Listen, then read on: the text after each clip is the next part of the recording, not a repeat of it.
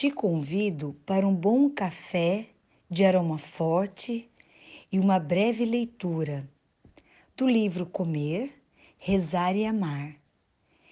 Liz Gilbert, a autora, nos diz que, no final, eu acabei acreditando em uma coisa que eu chamo de física da procura. A força in natura governada por leis tão verdadeiras quanto as leis da gravidade. A regra da física da procura é mais ou menos assim.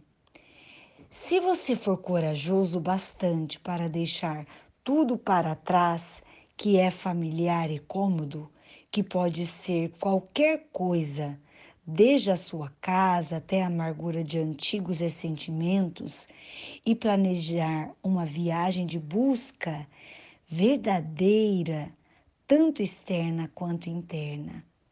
E se você estiver realmente disposto a considerar tudo o que acontecer com você nessa viagem como uma pista, e se você aceitar todos o que encontrar ao longo desse caminho como professores. E se estiver preparado, acima de tudo, a enfrentar e perdoar algumas realidades bem difíceis sobre si mesmo, a verdade não será negada a você. Eu, Ruth, acredito que viver é muito simples, porém trabalhoso e requer muita coragem coragem de continuar caminhando sempre.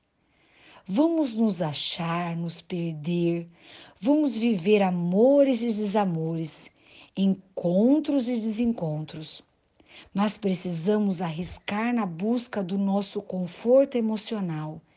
E essa história me mostrou que ando no caminho certo porque às vezes sei que é preciso uma dose de desequilíbrio para equilibrarmos nossa saúde mental.